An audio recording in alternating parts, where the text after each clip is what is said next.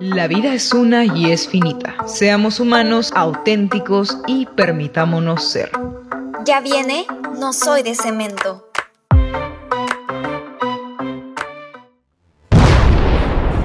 Buenas, buenas, ¿cómo amanecimos? Gentita linda, bueno, ya como, ¿cómo anochecimos ya, porque ahorita estamos grabando noche, casi madrugada. Ya, bueno, ya, buenas noches. Estoy, aunque en las noches habitualmente estoy flotando en un mar de emociones, pero con la noticia de Run Run ya un poco con el corazón roto, ¿no? recaudando firmas aún así, pero ahí vamos. ¿Cómo estás tú, Angie? Bien, feliz de volver por aquí porque estuve desaparecida un tiempito, ¿no? Y esperaron mi reemplazo. Bien reemplazada para que Nicole, mil gracias. Tuviste un buen apoyo, ¿ah? Sí, para que en buenas manos estuviste. Sí, con Nicole, o sea, igual ese día quedamos en que Nicole está invitada igual, igual que todo el equipo de No Soy de Cemento, para que se lance, ¿no? A la conducción, porque igual sí fue un buen capítulo, aunque te extrañamos Angie, no te vamos a mentir. Bienvenida siempre, Nicole, acá te vamos a estar esperando siempre. bueno, sí, ¿no? Sí, pues contra todo pronóstico hay programa, ¿no? Tenemos que sacarlo así, se mete William, se mete Mario, así, lo, lo que sea, así, nos vamos con todo. Sí, ya necesitamos la voz ya de, un hombre, ¿no? ya, ya nos hace falta. Está Nicolita, ya ahorita ya tiene que entrar William, ya después, y así sucesivamente. Vamos intercalando, vamos intercalando. Pero cuéntanos, Angie, ¿de qué, ¿de qué vamos a hablar hoy? Bien, hoy vamos a estar hablando de la menstruación y del estigma que, que se le ha dado, ¿no? El control de los cuerpos menstruantes, en diferentes contextos culturales y por ello mismo vamos a revisar un poco la historia de estos y por último, pero no menos importante, una pequeña guía de cómo sobrellevar tu proceso menstrual. Vaya, vaya, hasta que arde el programa de hoy con lo que mencionas. Me encanta porque es un tema que siempre se debe repasar y que es de vital importancia de manera general, ¿no? Y hablarlo inicialmente desde las infancias, sobre todo porque es un proceso fisiológico normal del cuerpo y que ha caído en tabú, lamentablemente, ¿no? Pero que hoy vamos a estar hablando para aclarar y dar soporte en, en, el tema. Exacto, mucha razón. Entonces, Carmen, ¿qué te parece si ya desarrollamos el tema? Adelante. Es curioso cómo es que no se tiene mucha información sobre la menstruación en la Edad Media y en general también. O sea, la creación de tabúes relacionados con la menstruación ocurrieron de manera independiente y diferentes de acuerdo a las ubicaciones geográficas. No me gusta citar a Freud, pero por ejemplo, él dijo que el tabú surge a partir de nuestro miedo a la sangre. Por otro lado, Alan Poor argumentó que el tabú era en parte la percepción que tenían los primeros humanos de la sangre como algo sucio. Claro, y mira, y comentando y añadiendo lo que dices y que viene relacionado a lo que vamos a señalar más adelante, es que el tabú es una forma de control poblacional, ¿no? Ahorita me acuerdo entonces de Shirley Linder Brown, que mencionaba esto, ¿no? Que decía que este tabú alrededor de la menstruación también limitaba el contacto sexual con el estigma de la contaminación de comillas, ¿no? Y esto también tiene que ver con la censura al placer femenino, puesto que es precisamente en esos días donde la mayoría siente más deseo sexual. Exacto. Este proceso más hormonal que despiertan este lado.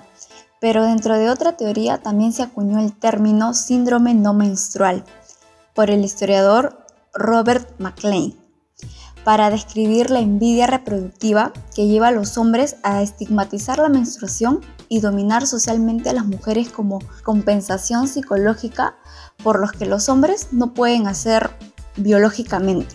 Pero sí, eso hay que recalcar que muchas de estas teorías surgieron a partir de una preconcepción negativa de la menstruación, o sea, que hoy en día, pese a que se tiene una mayor información, aún sigue siendo un tabú y es rechazado, ¿no? Aún en ambientes académicos, entre comillas, como lo puede ser la universidad, ¿no? Por ejemplo, cuando yo, eh, cuando todavía habían clases de la U presencialmente, me encontraba en estos, estos comentarios en los baños de que, ah, mira una toalla manchada, ¿no? Eh, ¿Por qué no esconden sus toallas, no? Aún en un ambiente donde se supone que es familiar la menstruación, se les pedía a las demás ocultar a todas costas que estén menstruando, ¿no? Envolver muy bien tu toalla para que no se note que es una toalla en la basura, etcétera, ¿no? Etcétera de cosas. Claro, también incluso cuando te dicen, este, fíjate si me he manchado o fíjate si se me notas, también ha pasado que compañeras mías, pues, ¿no? Con pantaloneta y todo, y aún sienten vergüenza de que se les haga tipo este bultito, que es lo más normal del mundo, que pues por tener tu, ¿no? Que por tener tu mm, toalla higiénica, este, se te note, ¿no? O sea, es lo más normal. Eh, y en el colegio también, ¿no? Donde se le pide susurrando o en código, este, préstame una toalla, ¿no? Porque es súper vergonzoso, supuestamente. Este, nadie se debía enterar que estabas menstruando y los chicos incluso te molestaban y esto, no, está en sus días, como si fuera, pues, ¿no? Algo malo. Tal cual, sí. O sea, y en ese afán de no querer mencionar las cosas por su nombre, ¿no? Nacen estas otras formas de decir, ¿no? Como, ay, me vino Andrés, estoy en mis días, la cosa, Andrés el de cada mes, estoy con Andrés Rojas, ¿no? El mes. ¿Y, ¿y por qué? Porque precisamente las mujeres, o bueno, los cuerpos menstruantes, se sintieron en la necesidad de hablar en código, situándolo como una ajenidad, ¿no? Como algo que viene de afuera. Y los eufemismos tienen un propósito, ¿no? Nos dan palabras para hablar sobre cosas que culturalmente se consideran tabú. Y este impacto puede llevar a cambios importantes en la manera de cómo manejamos la menstruación y así como resultados adversos a la salud reproductiva, incluso en casos en donde se opta por tomar pastillas para postergar la menstruación y, eso es fatal pues porque se interrumpe un proceso natural y esto, y esto es lo que te dará son mil efectos secundarios. Totalmente. Muchas personas también lo hacen porque les duele mucho pasar por, por el periodo y aquí también quisiera mencionar algo y es que los dolores de vientre y el síndrome premenstrual han sido casi que ni investigados. Es por ello que te siguen mandando a que tomes paracetamol cuando te duele el periodo o estas variantes con empaque rosa del mismo, ¿no? Y eso también se debe a que la investigación científica es un sector donde hay mucho sexismo y en donde se destina casi nada a los fondos de investigación de, del síndrome premenstrual. Razón total, Angie. Y es que sabemos que estos tabús son creados por un contexto sociocultural siempre porque así como hay sociedades que repudian la menstruación, también hubieron sociedades en donde era algo positivo, ¿no? Como algo poderoso, protector y sagrado, aunque también algunas en donde la sangre menstrual se usa para procesos curativos y rituales, y también para la agricultura y hacer más fértil la tierra, ¿no? Entre, entre otras muchas cosas. Mucha variedad, la verdad. Pero si hay que empezar a tomar la menstruación como lo que realmente es, que es un proceso fisiológico normal, y en vez de de vivir ese proceso con vergüenza, hagamos lo contrario y vivámoslo con orgullo, nos sentimos orgullosos. Qué bonito cierre les dado, la verdad. Y bueno, para terminar ya esta parte, invitarles a que nos sigan por nuestras redes sociales en Instagram, Facebook, como No Soy de Cemento y escucharnos por Spotify, Anchor y SoundCloud. Así que, ¿qué te parece Angie si volvemos con Derregando Mitos después de difusión? Perfecto, lanza la producción.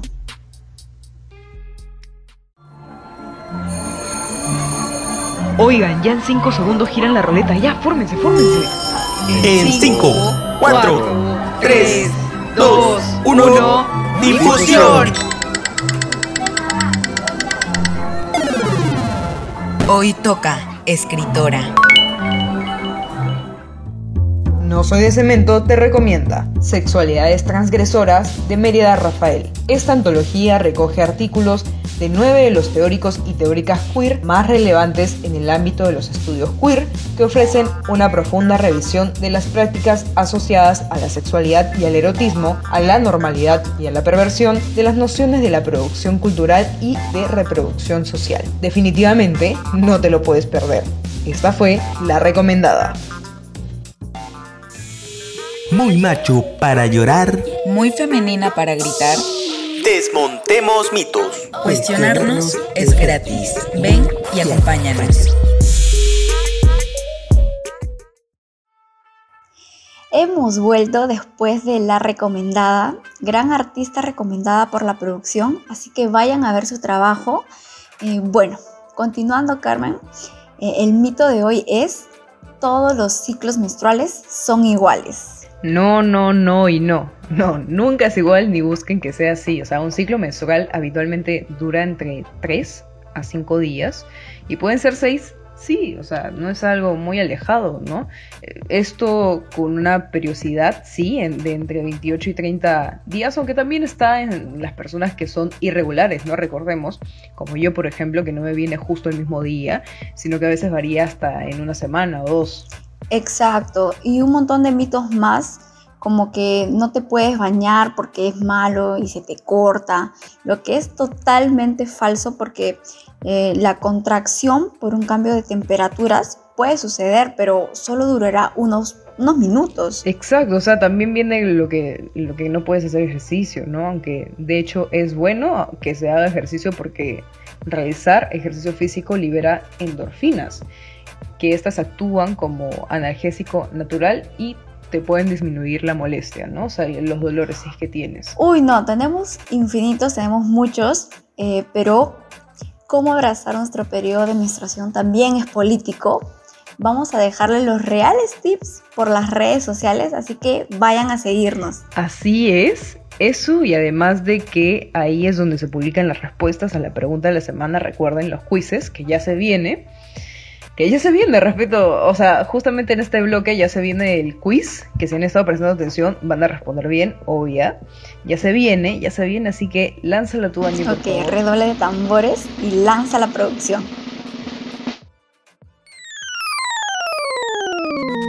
¡Ey, mira! Piensa rápido. Espera, ¿qué?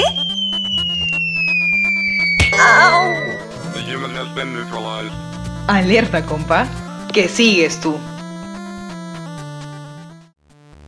Agárrense los cinturones que ya empezamos.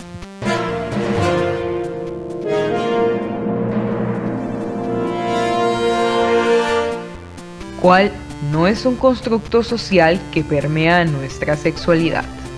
A. Clitocentrismo. B. Falocentrismo. C. Coitocentrismo. D. Genitocentrismo. Tienen 5 segundos para responder. Corre reloj.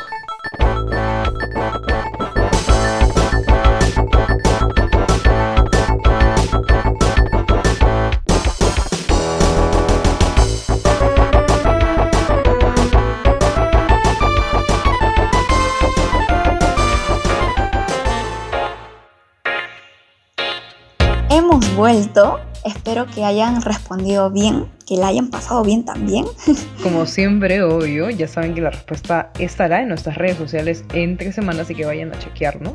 Así es, pero bueno, conclusiones. Conclusiones, que el proceso menstrual es un proceso, Completamente natural y que debemos de dejar de tomarlo como algo vergonzoso y por el contrario, vivirlo con orgullo. totalmente. Siempre un gusto conducir contigo, Carmen. Igualmente. Feliz de estar nuevamente por aquí. Sí, igualmente de tenerte de nuevo por esos lados, ya habían dos programas que no habías estado, justamente por el tema de la conexión. Sí, ya, ya me estoy yendo de choristar, menos mal, ya estoy a, contra- a puertas de contratos con Win. Así que estos, Sí, ya te escucho a lo lejos, ya, Carmen. ya a puertas de contratos, así que voy a estar más tranqui con el internet, no van a haber todos esos inconvenientes, pero sí, pues no, siempre, aunque siempre suelen haber. Igualmente, un gusto con la producción de. Parece que ya me estoy despidiendo de último programa de los. No, no te vayas, pi, pi, pi, pi. No, no, tiene que continuar esto. Tenemos todavía muchísimos capítulos más, capítulos, programas, así, de una de esta serie y aventura llamada No soy de cemento, así que igualmente seguirnos en nuestras redes sociales. eh, pero bueno, tú, tú al Cherry. Ya, yo voy a Ana. echar. No se olviden de seguirnos en nuestras redes sociales como No Soy de Cemento, en Facebook, en Instagram, en TikTok. Recuerden, también estamos en TikTok, por favor. Déjenos también en Instagram si quieren ver ahí los, los challenges, los trends. No, síganos, síganos para, para darnos Claro. aliento de, de no tener muerta la cuenta de TikTok. Por, favor, síganos por ahí sobre todo. Eh, y también escucharnos por Spotify, por SoundCloud, por Anchor.